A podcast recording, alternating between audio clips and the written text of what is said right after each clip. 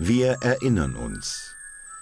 Noch immer befindet sich die Reichsstadt Greifenfurt in der Umklammerung durch ihre orkischen Belagerer unter der Führung des Häuptlings Charas Gartei. An mehreren Stellen sind die Schwarzpelze schon in die Stadt vorgedrungen und die Greifenfurter Bürger unter der Führung des KGIA-Agenten und Inquisitors Martian liefern den Belagerern einen verzweifelten Barrikadenkampf. Doch die Orks sind nicht die einzige Bedrohung. Den Schwarzpelzen hat sich auch Martians ärgster Feind, der Erzvampir Zervas, angeschlossen. Mit Hilfe des entführten Alchemisten Promos will die Kreatur der Finsternis den Orks die Waffe für die endgültige Vernichtung der verhassten Stadt zur Verfügung stellen.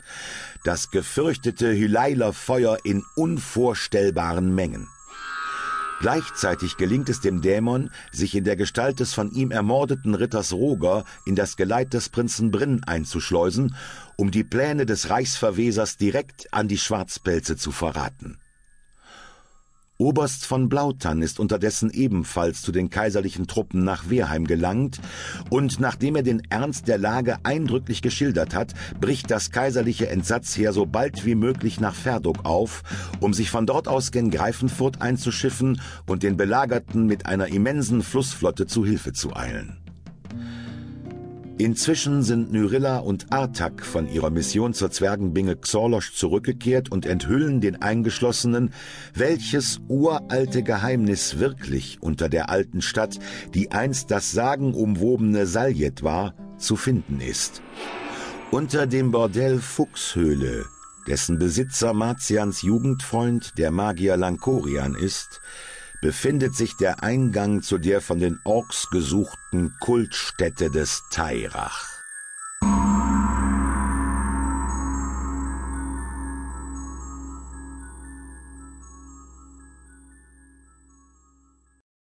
Kapitel 1 Die schwache Morgensonne tauchte die Nebelschwaden über der Stadt in ein unheimliches, rötliches Licht.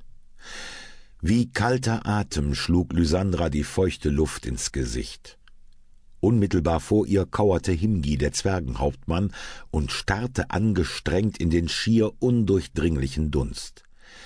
Die Schwaden waren so dicht, dass Lysandra, wenn sie an sich hinabblickte, kaum ihre eigenen Füße sehen konnte. Der dumpfe Ton eines Hornes klang von Osten her. Ganz in der Nähe der Bresche, dachte die Amazone. Drei kurze Signaltöne. Das vereinbarte Alarmzeichen. Also waren sie auch an diesem Morgen wieder in die Stadt eingedrungen. Die Amazone tastete nach ihrem Schwertknauf. Ob sie wohl bis zur Fuchshöhle vorstoßen würden?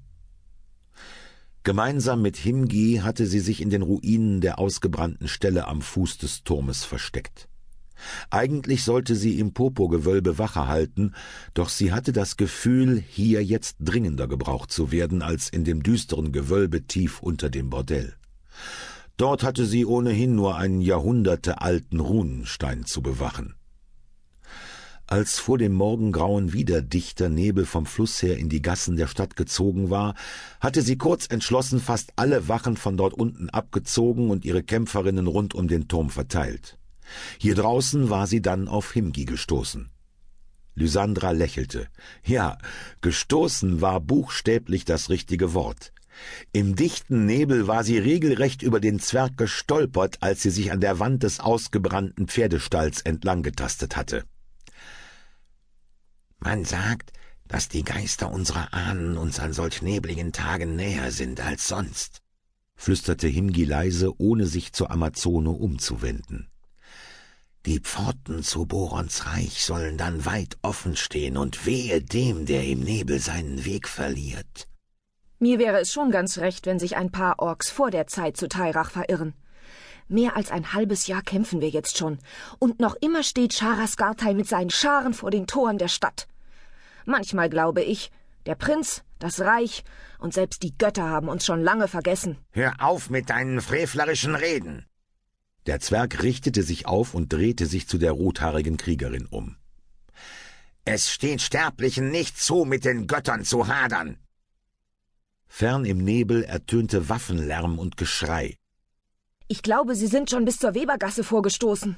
wechselte Lysandra das Thema. Der Zwerg nickte. Weiter als gestern. Himgi drehte sich wieder um und versuchte mit seinen Blicken den Nebel zu durchdringen. Der Kampflärm in der Ferne war verklungen. Wer das Gefecht wohl gewonnen hatte, fragte sich die Amazone. Verfluchter Nebel. Ob er wohl das Werk des Orkschamanen war? Vor vier Tagen hatten die Schwarzpelze Verstärkung bekommen. Eine Kolonne von hundert oder mehr Kriegern war in das Hauptlager östlich der Stadtmauern einmarschiert. Am selben Tag war auch das Wetter umgeschlagen.